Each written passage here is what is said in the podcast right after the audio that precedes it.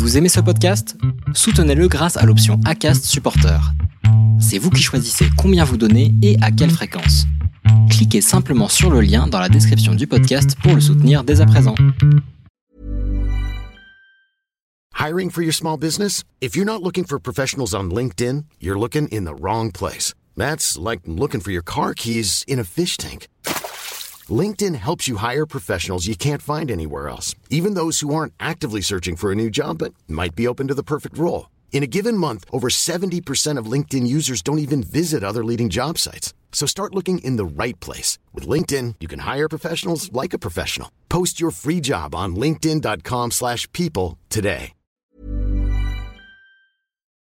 Stéphane Doutrelot est cardiologue du sport. Après un parcours classique de cardiologie, Stéphane s'est passionné pour l'exercice et l'entraînement avec un regard particulier sur l'impact de l'activité sportive de longue durée sur le système cardiovasculaire. Stéphane Doutrelot est notre référent en matière d'impact pour le cœur des sports outdoor d'endurance dans l'instant outdoor. Alors aujourd'hui, je suis avec Stéphane et on va nous parler de tous les sujets qui tournent autour du cœur avec une première présentation de, du cœur et euh, tous les sujets qui concernent les sports d'endurance et les effets que l'on va avoir sur le cœur. Comment vas-tu Stéphane? Eh bien, ça va très bien, merci. Et toi François?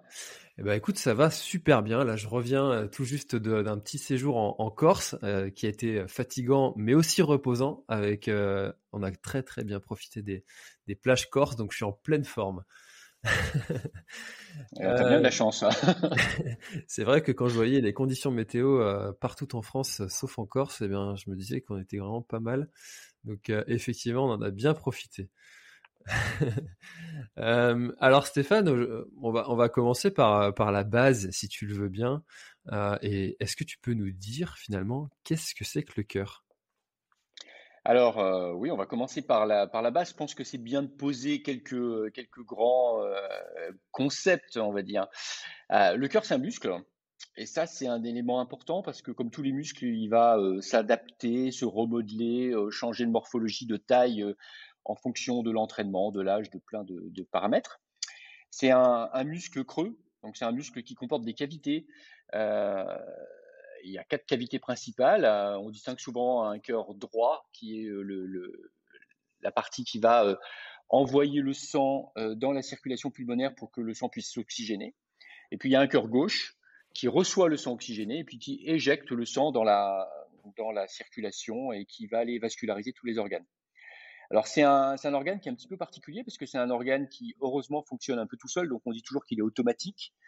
Euh, alors il fonctionne tout seul, malgré tout il est quand même assez richement innervé, donc il y a plein de choses qui permettent de moduler son comportement, de l'accélérer, de le ralentir, euh, de le faire se contracter plus fort. Euh, donc voilà, donc des choses qui permettent de modifier sa, sa physiologie.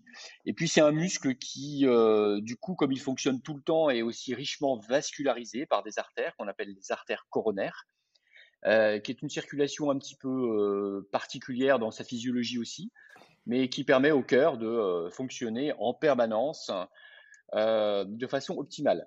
Alors, le cœur, c'est un organe qu'on appelle un organe noble, justement parce que il est relativement protégé dans sa physiologie, c'est-à-dire que quand on est dans une situation de stress ou dans une situation d'urgence, c'est un des organes euh, qui va être relativement protégé, comme le cerveau, euh, par exemple. Hmm. Pourtant, quand on est dans une situation de stress, on va avoir notre, notre cœur qui va s'accélérer. Euh, c'est aussi lié tout ça, ces effets que va avoir notre comportement sur, sur, sur le cœur? Ouais, ouais, ouais, tout, tout est, euh, tout est lié. Alors effectivement, alors le stress, euh, c'est des situations stressantes euh, plus que les émotions ou que le stress auquel on peut penser. Mais tu as raison.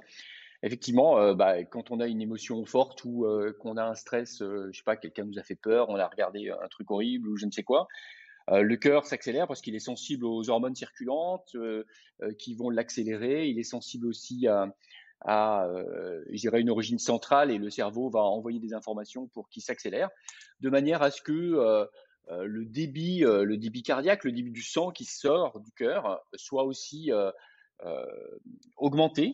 C'est une réaction d'alerte hein, qu'on a chez tous les animaux, c'est-à-dire qu'on va se mettre dans une situation où on va pouvoir s'échapper, on va pouvoir réagir donc c'est un réflexe. C'est un réflexe qui va en fait te mettre dans des conditions où tu vas pouvoir réagir à diverses situations. C'est surprenant d'ailleurs ces réflexes qui sont finalement communs chez tous les animaux, mais qui pourtant, bah, chaque être humain va, réagir différemment suite à, à ce stress-là. Et pourtant, on va avoir tous la même réaction euh, sur le cœur instinctive, qui va avoir le rythme cardiaque qui va se, s'intensifier, mais certaines personnes vont être plus pétrifiées, d'autres vont plutôt fuir, d'autres vont combattre. Euh, ouais, ouais, ouais. non, mais c'est clair, c'est clair. Euh, bah, de toute façon, on a encore des réflexes qui nous viennent de tout ça. C'est vrai que nous, on n'a pas besoin normalement de, fuir, de fuir un, ennemi, sauf dans des situations bien particulières.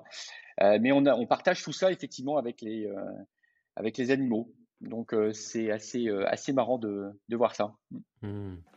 Alors justement, euh, notre, notre instinct animal d'être d'être humain est plutôt, comme on le dit, adapté pour, pour les sports d'endurance.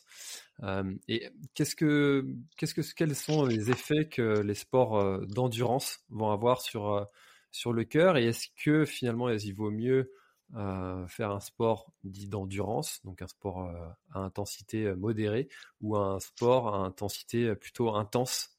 quels sont les, qu'est-ce qu'il aime mieux le corps, le cœur Alors, le cœur, hein, le cœur au milieu du corps. euh, bah, c'est pour ça qu'en introduction, je disais bien que le cœur était un muscle parce qu'on voit tout à fait l'effet du sport sur les muscles périphériques, que ce soit les biceps, les pectoraux, les cuisses ou je ne sais quoi. Euh, on a des effets qui sont tout à fait euh, similaires, toute proportion gardée au niveau du muscle, du muscle cardiaque. Et maintenant, on a bien décrit en fonction du type de sport hein, euh, les modifications qui peuvent euh, se voir hein, sur le muscle, sur le muscle cardiaque. Alors nous, en, physiologie, on distingue des muscles, des muscles, pardon, des sports euh, plus d'endurance, comme tu disais. On va en reparler euh, plus spécifiquement. On a des sports qui sont plus d'adresse. on a des sports de force et puis des sports mixtes qui combinent à la fois des intensités, qui nécessitent une, force importante et puis des qualités aérobies, des qualités d'endurance. Donc tous ces types de sports-là, ils vont avoir des, euh, des modifications et un impact différent sur le massif cardiaque, c'est-à-dire sur la, le remaniement qu'on peut voir de l'épaisseur des parois, donc de l'épaisseur du muscle ou du volume des cavités. Et les sports qui ont le plus d'impact en termes de remodelage comme ça, c'est, ce sont les sports d'endurance. D'accord. Et alors, pourquoi est-ce que c'est euh, les sports d'endurance qui euh, ont ce alors, euh, c'est quelque chose qui est maintenant relativement bien connu, tout simplement parce que les sports d'endurance nécessitent la répétition de, de séances relativement intenses. Et qui dit intense en endurance dit un gros débit cardiaque. Donc un, un volume circulant et euh, un niveau de, pression qui règne dans le système qui est plus important. Donc en fait, on va stresser un petit peu les parois, euh, les parois cardiaques, et, les parois, elles, elles, sont assez sensibles, elles sont recouvertes de cellules qui sont euh, sensibles au stress mécanique. Et le fait d'être tout le temps stimulé comme ça, ça c'est quelque chose qu'on voit au niveau de tous les organes dans l'organisme. Si tu euh, génères un stress régulier, l'organisme va essayer de trouver une stratégie euh, pour répondre à ce stress euh, qui va lui permettre de euh, d'être moins moins consommateur en énergie pour revenir à un niveau de stress qui est plus acceptable. Donc au niveau des parois, ce stress qui est plus important fait que bah, la cavité elle va se dilater, le muscle va un petit peu s'hypertrophier et donc le stress qui règne au niveau de la paroi va revenir à des valeurs qui sont plus acceptables. Donc, quand on fait un sport d'endurance, on a les oreillettes qui se dilatent, on a les ventricules qui se dilatent et euh, une augmentation de la de l'épaisseur du muscle. Donc, une augmentation, je dirais, de la de la masse de la masse du, du myocarde, du muscle cardiaque. Hmm. Donc, est-ce que finalement, pour pour euh, simplifier à l'extrême euh, cette description, on pourrait dire que le sportif d'endurance va avoir un cœur plus gros qu'un coureur de 100 mètres? Alors tout à fait, tout à fait. Effectivement, dans les sports d'endurance, euh, on a euh, des cœurs qui ont un volume plus important que dans des sports euh, beaucoup moins aérobies tels que le sprint. Hmm. Ah, c'est marrant parce qu'instinctivement, j'aurais pas pensé que j'aurais pas pensé ça. Je pensais que comme on va monter plus fort en rythme cardiaque, J'aurais pensé que ça allait être l'inverse. Intéressant. Oui, alors il y a à la fois une histoire d'intensité puis une histoire de temps, de temps passé. le, le, cœur du, du sprinter, lui, il va être peut-être un tout petit peu plus musclé, mais par contre, le volume de la cavité cardiaque va être normal, voire plus petit qu'un sportif d'endurance. Donc mmh. globalement, le massif cardiaque, il va être plus musclé, mais comme le volume est plus, est plus petit, il aura un cœur qui sera moins important, on va dire, moins gros. Mmh, d'accord. Très bien. alors, est-ce que, est-ce que la pratique du sport a, un certain risque quand même pour, pour le cœur? Alors là, on rentre dans un domaine effectivement qui est majeur, qui est majeur parce que effectivement, la pratique sportive, quelle qu'elle soit, les, on va dire les pratiques sportives, vont entraîner un stress majeur sur le, cœur et peuvent, lorsqu'on a une maladie préexistante, révéler quelque chose. Alors, je crois qu'il est important de, tout de suite cadrer, cadrer les propos. C'est pas le sport qui va engendrer une maladie, même s'il peut engendrer un accident. Donc, ce n'est pas le sport qui va détériorer le cœur, mais le sport peut révéler euh, quelque chose chez quelqu'un qui euh, aurait une maladie cardiaque euh, éventuellement méconnue. Et c'est comme ça qu'on explique la plupart des, des, morts subites, donc des accidents cardiaques que l'on voit chez les sportifs, que ce soit, on en a vu lors de la Coupe du Monde de foot, hein, où mmh. Euh, ou que on a pu euh, tester euh, malheureusement sur des courses auxquelles on a participé. Donc le, le, la pratique du sport ne va pas abîmer le cœur, mais va pouvoir déclencher quelque chose au niveau du cœur chez quelqu'un qui a déjà quelque chose. Donc ça, je pense que c'est quand même important de le, savoir. Donc le sport, c'est bon pour la santé, euh, mais par contre, lorsqu'on fait une séance de sport, lorsqu'on fait une course, lorsqu'on fait un entraînement, on se met dans une situation euh, potentiellement plus à risque. Hmm. Et pourtant, tu, parlais justement de, ce footballeur qui est décédé euh, lors de la Coupe du Monde. On, peut penser que ce sont des, personnes qui sont ultra entraînées, euh, qui sont ultra suivies médicalement, qui, sont, qui, ont, des batteries de tests qui, sont faits. Aujourd'hui, en, 2021, on, est capable de... On est, on du coup pas capable de tout détecter. Alors malheureusement, on n'est pas capable de tout détecter. Alors euh, ouais, tu l'as dit, les sportifs de haut niveau, c'est vrai qu'on les on les, euh, on les explore, on les suit, on les, coupe dans tous les sens pour essayer de, voir s'il n'y a pas une maladie cardiaque éventuellement, potentiellement un risque. Savoir que dans les, causes de mort subite, euh, puisqu'on parle de ça, donc des gens qui vont décéder brutalement lors de la pratique sportive ou dans l'heure qui suit, euh, malheureusement, même quand on euh, fait des recherches euh, relativement poussées, dans à peu près un tiers des cas, on ne trouve pas de cause.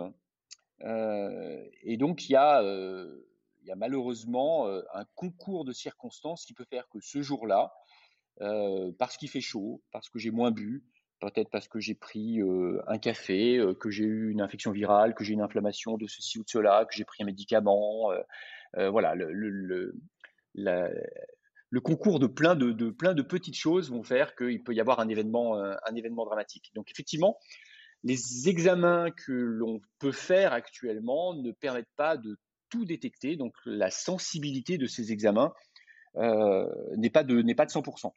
C'est pour ça que nous, à chaque fois que l'on fait une exploration chez un sportif, on lui dit, on le rassure évidemment, euh, mais il faut rester très attentif aux symptômes que l'on peut avoir. Et souvent, il y a des symptômes euh, qui peuvent apparaître lors de la pratique sportive, qui sont souvent négligés, euh, justement parce qu'on a fait des examens et qu'on se dit que c'est dans la tête euh, et qu'il n'y a rien, ou négligés parce qu'on pense que c'est pas grave, mais voilà, il faut, il faut se méfier quand même. Hmm. Ah, alors justement là, ça, me fait rebondir sur. il y a deux questions qui, me viennent, qui me viennent. Justement, quels, sont ces, ces symptômes que, auxquels il faut prêter attention et qu'il faut surtout pas négliger? Alors, euh, il y a plusieurs types de symptômes. Je crois qu'il faut déjà se dire que le sport ne donne pas de symptômes. Alors, bien sûr, on va se dire, bah, moi, je suis essoufflé. Euh, euh, donc, ok, évidemment, effectivement, la pratique sportive, ça donne de l'essoufflement. L'entraînement intensif, c'est pas toujours très agréable. quand je dis que ça donne pas de symptômes, c'est-à-dire qu'on n'a pas de douleur dans la poitrine, par exemple. Euh, on n'a pas de palpitation, l'impression euh, que le cœur s'emballe, et on ne fait pas de malaise à l'effort. On, a toujours tendance, dans le milieu sportif, à trouver des raisons euh, parce que j'ai pas bien dormi, parce que j'ai pas bien bu, parce que j'ai pas assez mangé.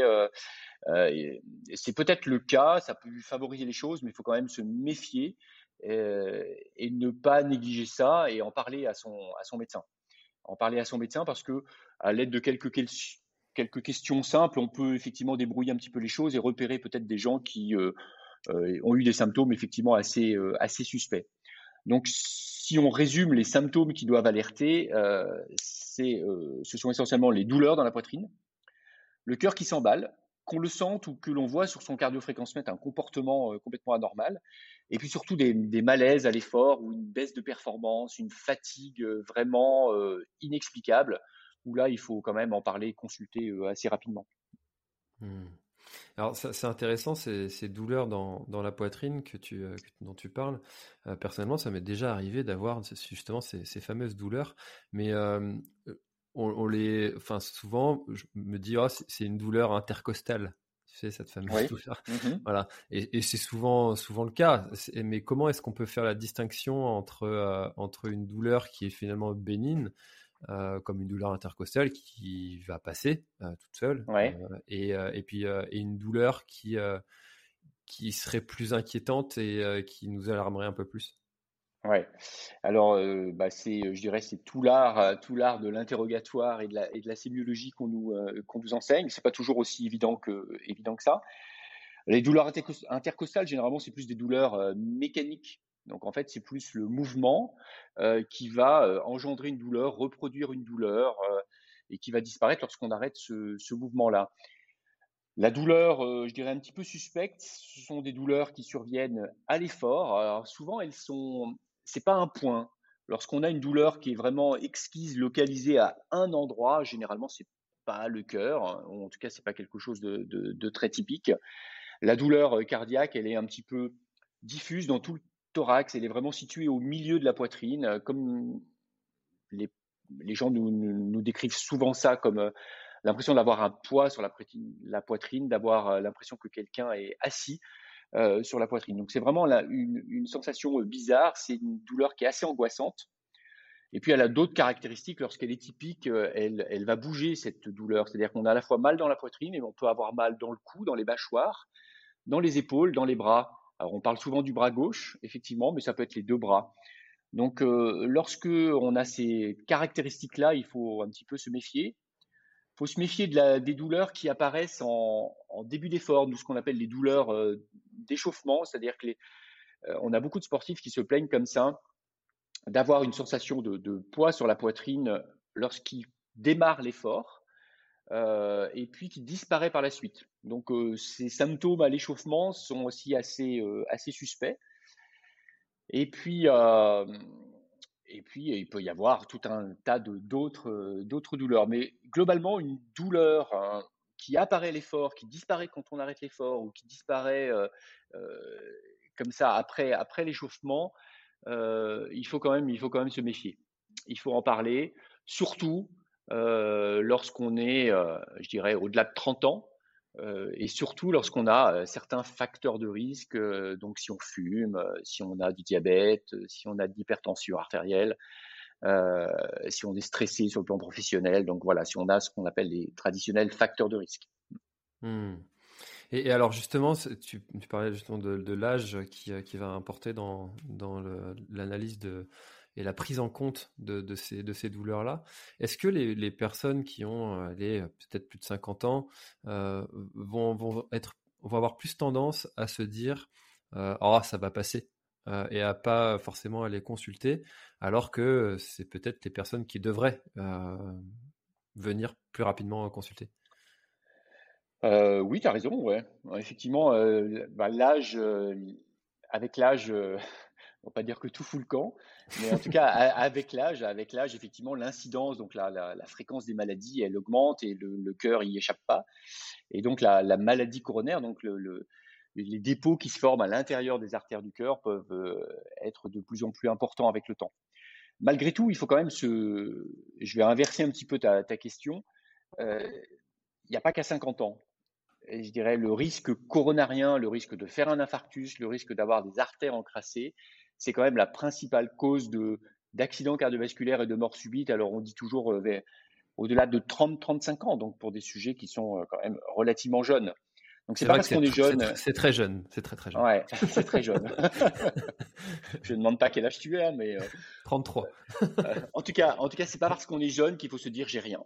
C'est surtout ça aussi le, message. Et finalement, euh, les sujets qui sont plus avancés en âge, donc on va dire 50 pour reprendre l'exemple que tu as donné, on, nous on voit souvent arriver des gens de 40-50 ans qui viennent justement pour faire un bilan parce qu'ils ont 40-50 ans, alors qu'ils se plaignent de rien je pense que ça peut être une, une, bonne démarche, hein, une bonne démarche d'aller faire euh, un point euh, et de discuter avec des professionnels euh, sur la pratique sportive que l'on peut avoir, sur la façon et sur les signes, les signes qui pourraient nous orienter vers quelque chose.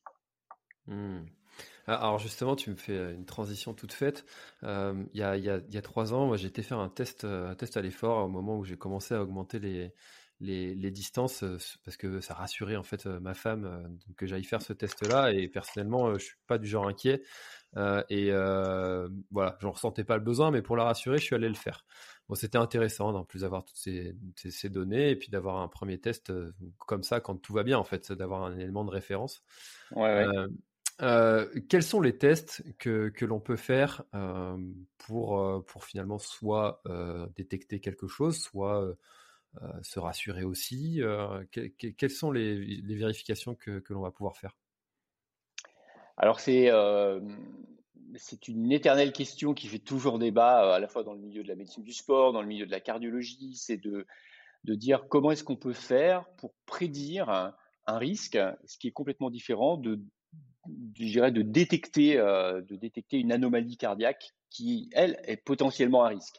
Donc c'est vrai qu'on est dans une démarche un petit peu curieuse. Quand quelqu'un se plaint de symptômes, on n'a pas derrière-pensée pour aller faire des examens complémentaires. Quand quelqu'un se plaint de rien, euh, eh bien, on va être dans la prévention et donc du coup, on a une démarche qui à la fois est de, euh, faire le point sur la pratique sportive, de faire le point sur euh, les facteurs de risque et éventuellement de faire des examens complémentaires. Alors, l'examen qui vient à l'esprit tout de suite, effectivement, c'est ce que tu as fait, hein, le test d'effort. Euh, le test d'effort, c'est un test très particulier. Euh, peut-être que tu pourrais euh, dire ce qu'on t'a fait, mais c'est vrai que c'est assez particulier parce que ça ne va pas reproduire l'activité sportive que l'on fait à l'extérieur. Donc, toi qui fais de l'ultra trail, bah, te faire faire un test d'effort qui va durer un quart d'heure, ça va quand même pas représenter grand chose par rapport à une, épreuve qui va durer des dizaines et des dizaines d'heures. Donc, le test d'effort est un test qui va permettre de détecter les gens euh, qui ont des, atteintes déjà importantes au niveau des artères du cœur, mais qui vont laisser passer euh, tous les autres. Et on sait quand même que les accidents euh, que l'on voit lors de la pratique sportive, souvent c'est des gens qui ont eu une épreuve d'effort ou qui ne l'aient pas eu, mais chez qui on n'aurait pas détecté, détecté quoi que ce soit la plupart du temps. Donc c'est vrai que la, dans, la prévention primaire, hein, c'est-à-dire dans dans quelqu'un qui se plaint de rien, qui fait du sport et qui vient faire un test d'effort, euh, on risque de pas trouver grand-chose. Euh, c'est déjà quelque chose de dire qu'il n'y a pas des rétrécissements importants, mais ça ne va pas euh, obligatoirement protéger de tout. Donc la sensibilité du test d'effort, en gros, elle est de, de, de, de, 70%. Donc on laisse filer quand même 30% de gens qui ont, qui ont des anomalies euh, potentiellement euh, à risque et euh, que l'on n'arrive pas à détecter. Donc, on va sans doute faire des progrès dans les années dans les années qui viennent, mais pour l'instant, c'est vrai que c'est pas pas exceptionnel comme comme exploration complémentaire. Par contre, faut pas me faire dire ce que je dis pas, c'est-à-dire je dis absolument pas que ça sert à rien. Ça permet au contraire de faire le point, comme tu dis, hein, de faire le point sur le niveau de performance, même si c'est pas le but principal, de voir globalement de faire un point du cœur tel qu'il est euh, actuellement, et puis de prévenir les gens, de faire de la prévention en leur expliquant euh, eh bien le, certains comportements à risque, en leur expliquant les symptômes qui doivent alerter, qui doivent faire consulter plus précocement.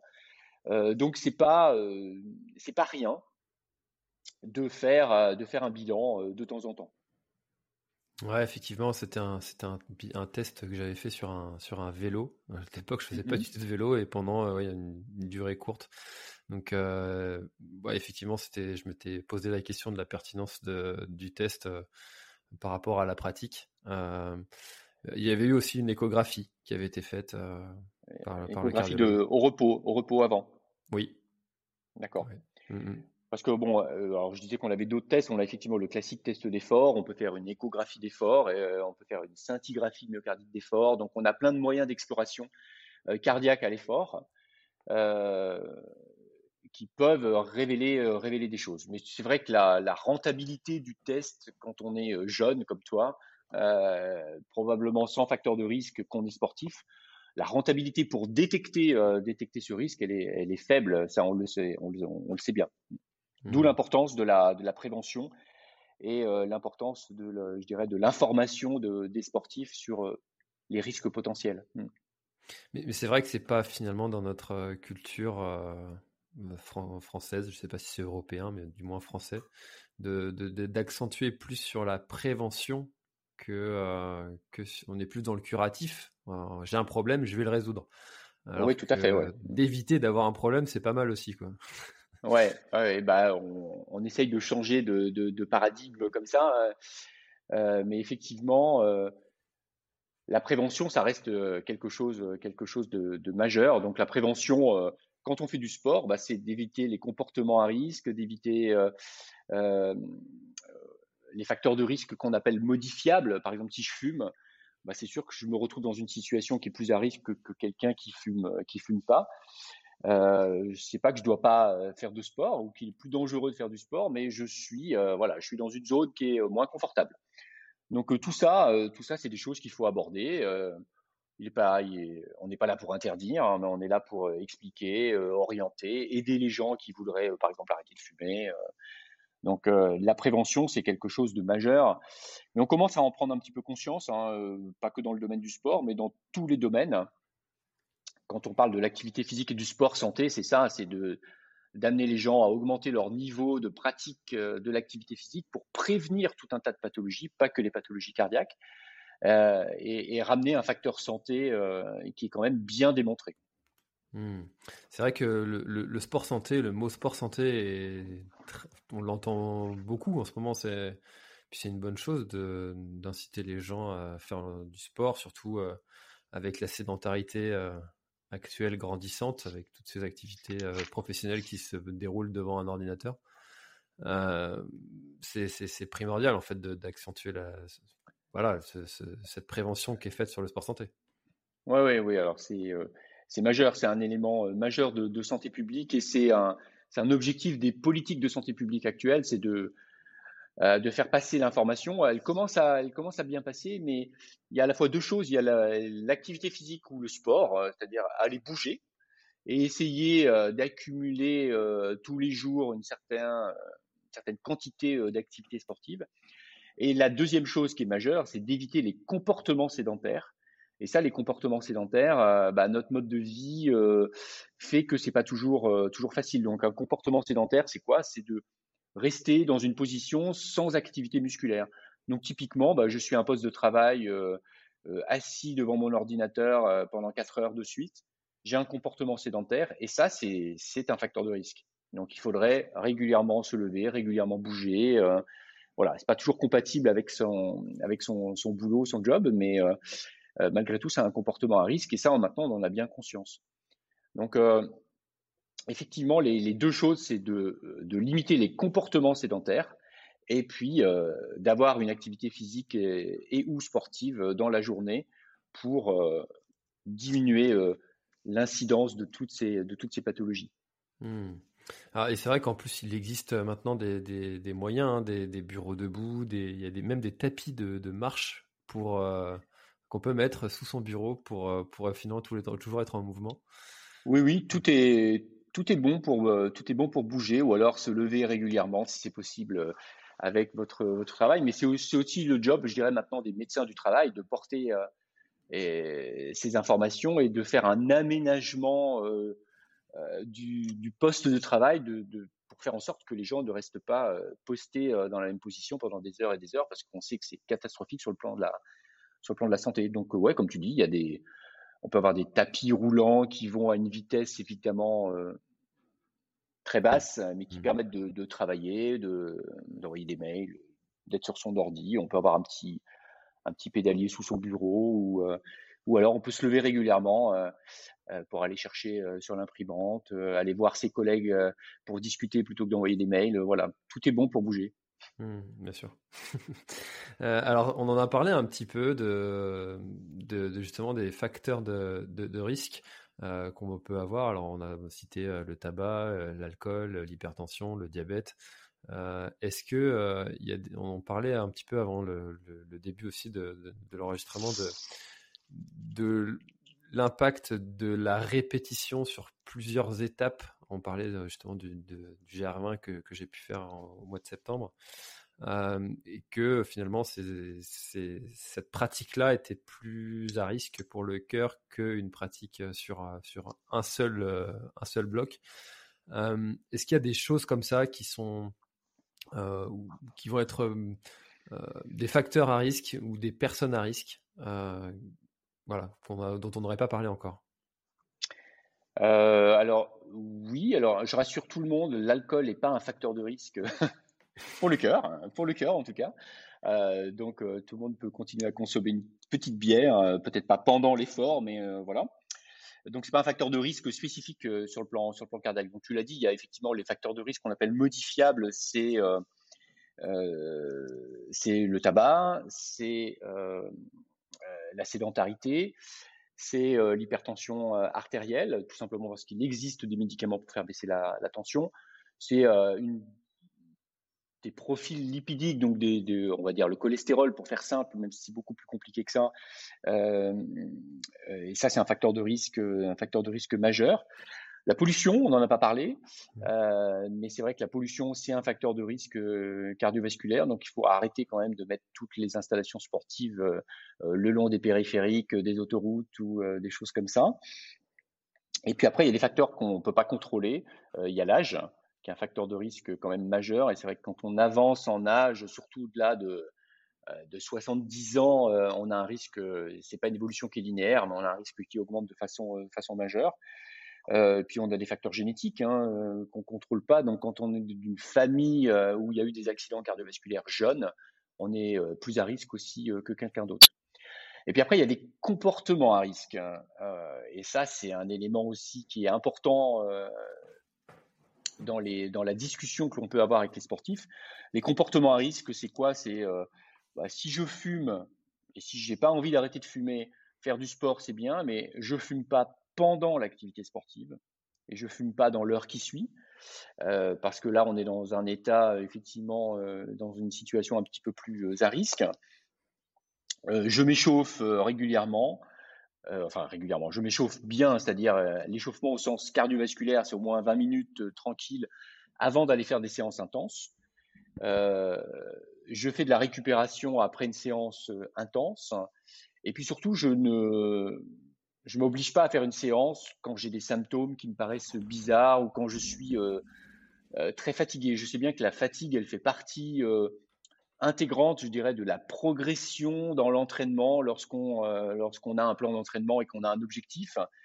Malgré tout, il peut y avoir euh, des moments où plutôt que de se donner un coup de pied aux fesses, euh, de se dire bon là vraiment, je suis je suis cuit, je vais je vais sauter une séance par exemple. Donc voilà, donc il y a les facteurs de risque modifiables, puis il y a les comportements à risque. Et, et tout ça, tout ça peut faire un cocktail un peu détonnant. Donc c'est vrai qu'il faut insister un petit peu, un petit peu là-dessus. J'ai, euh, vais pas parlé d'autres comportements, mais c'est sûr qu'il y a plus l'usage de, euh, je sais pas, de substances illicites lors de la pratique sportive, qui peut être un. Donc il y a certains produits dopants hein, qui, euh, qui ont un effet cardiovasculaire euh, important.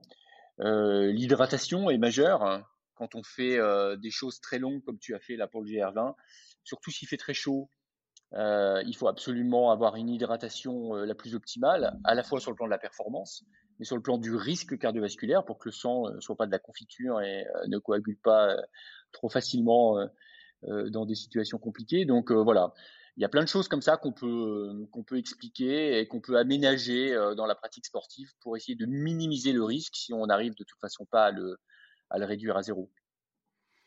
Hmm. Alors c'est vrai que sur le, sur le GR20, c'est le ciel qui nous a donné l'hydratation euh, sur le troisième jour.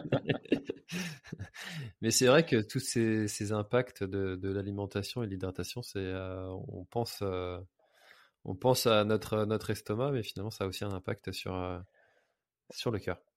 Ouais, ça, sur le cœur ou sur d'autres organes en fait. Ouais. Alors on, quand on est sportif, on raisonne souvent en termes de performance et euh, et, c'est normal, hein, et c'est normal, mais il n'y a, pas que ça en fait. Il n'y a pas que ça. Donc, euh, ouais, bien s'hydrater, c'est bien pour les performances, pour essayer d'aller euh, relativement loin dans son, dans son sport, mais c'est aussi bien pour le risque cardiovasculaire. Hmm. Est-ce, qu'on peut noter quelques différences entre les, hommes et les femmes à, ce point, sur ce point-là? Oui. alors déjà, en termes de risque cardiovasculaire, c'est vrai, que la femme est moins à risque sur le plan, euh, sur le plan cardiovasculaire, au moins jusqu'à la ménopause. Hein. Euh, après, elle va rejoindre euh, progressivement l'homme. donc les facteurs de risque n'ont pas le même impact chez la, chez la femme. Et puis, le remodelage du cœur dont on a parlé avec l'entraînement, il est aussi moins important, moins important chez la femme. Il est moins facilement détectable. donc, globalement, le cœur de la femme n'est pas du tout, euh, ne réagit pas de la même façon que, le cœur euh, de l'homme. Mmh. Donc il y a des différences, euh, des différences importantes, oui. D'accord. alors Stéphane, on a déjà bah, dressé quand même pas mal de, sujets, répondu à pas mal de, questions. Est-ce que tu, tu, vois quelque chose dont on n'aurait pas parlé pour ce premier épisode sur, sur, sur le cœur et qui serait important à, à, présenter euh, pour, pour balayer un petit peu tout ce sujet du, du cœur et des sports d'endurance? Euh, alors pour ce premier épisode, ça fait déjà peut-être pas mal des choses. Je pense qu'il y, a quelque chose euh, euh, dont il faudra parler. Alors je ne sais pas si c'est maintenant ou dans un épisode ultérieur, mais c'est que la pratique des sports d'endurance à long terme sur un cœur qui lui aussi vieillit, ça a des conséquences et on peut avoir des pathologies cardiaques hein, qui sont induites par la pratique des sports d'endurance. Donc ça, c'est quelque chose euh, qu'on commence à mieux appréhender, à mieux connaître. Euh, sont essentiellement des troubles du rythme, donc le cœur qui s'emballe. C'est quelque chose qui peut être cinq fois plus fréquent chez le sportif d'endurance qu'un sportif qui fait un autre type de sport. C'est pas euh, obligatoirement dangereux, ça peut se traiter. Par contre, il faut, euh, il faut en parler euh, à son médecin. Donc, je dirais que c'est le dernier versant de, de, notre conversation qu'on n'avait pas encore abordé. C'est les conséquences à long terme de la pratique des sports d'endurance sur le cœur. Il y en a quelques-uns, mmh. comme sur d'autres organes d'ailleurs. Bah, effectivement, on pourrait faire un, un, un épisode complet sur peut-être une, une, liste de, de, si on peut faire une liste euh, qui serait pas forcément exhaustive, mais des pathologies les, les plus fréquentes euh, que l'on peut rencontrer, euh, parce qu'il doit y en avoir euh, quand même pas mal dont on ne soupçonne même pas quand on n'est pas euh, dans, le milieu, et qui serait peut-être important de préciser et de, présenter pour que les pour accentuer encore cette prévention. Oui, oui, parce que je pense que là, ça concerne beaucoup de sportifs. Euh, et peut-être que ces sportifs hésitent pas, hésitent un peu à en parler parce que euh, c'est pas toujours, euh, ça entraîne pas toujours des symptômes très importants. On se pose parfois des questions.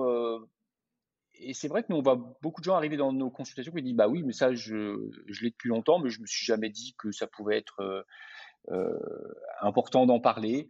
Donc ouais, ça peut être, ça peut être bien. Alors c'est pas une liste. je rassure quand même tout le monde. Hein. et je redis que le sport, c'est bon pour la santé et pour le cœur, entre autres, même s'il peut y avoir quelques conséquences. Euh, donc la liste n'est pas très longue, mais il y a des petites particularités. Ouais, ça peut être bien d'en parler pour que ceux qui en souffrent ou qui ont des, euh, des comportements comme ça puissent se dire tiens, bah ouais, peut-être que j'ai euh, quelque chose et que je vais en parler à mon médecin. Eh ben écoutez, en fonction du moment où vous écoutez cette, euh, cet épisode, eh bien cette, ce podcast-là est peut-être déjà sorti. Et puis si c'est pas le cas, bah, soyez attentifs si, si le sujet des, des pathologies cardiaques vous intéresse. bah merci beaucoup Stéphane pour cette belle présentation. Euh, c'était très riche et très intéressant de, de faire ce, ce, tour d'horizon du, du cœur. Euh, et euh, personnellement, j'ai déjà appris plein de choses en 38 minutes. Merci beaucoup. Merci. À bientôt. Merci. À bientôt. Au revoir tous. Cet épisode est maintenant terminé, merci de l'avoir écouté jusqu'au bout et si vous êtes encore là c'est sûrement qu'il vous a plu, alors n'hésitez pas à le faire savoir autour de vous, c'est la meilleure façon de faire connaître le podcast L'Instant Outdoor. Parlez-en, partagez les épisodes, merci beaucoup pour votre fidélité et à très très bientôt dans un prochain épisode. Voilà, l'épisode est terminé, j'espère qu'il t'a plu. Je t'invite à aller checker NAC, comme je t'en ai parlé au tout début de l'épisode, avec le code PlanetTrail, P-L-A-N-E-T-E-T-R-A-I-L. Tu auras moins 15% sur ta commande. Et moi, je te souhaite un très, très, très, très, très bon footing, très bon trajet. Bref, ce que tu es en train de faire, je te le souhaite un très bon. Allez, à bientôt dans un prochain épisode. Bye bye.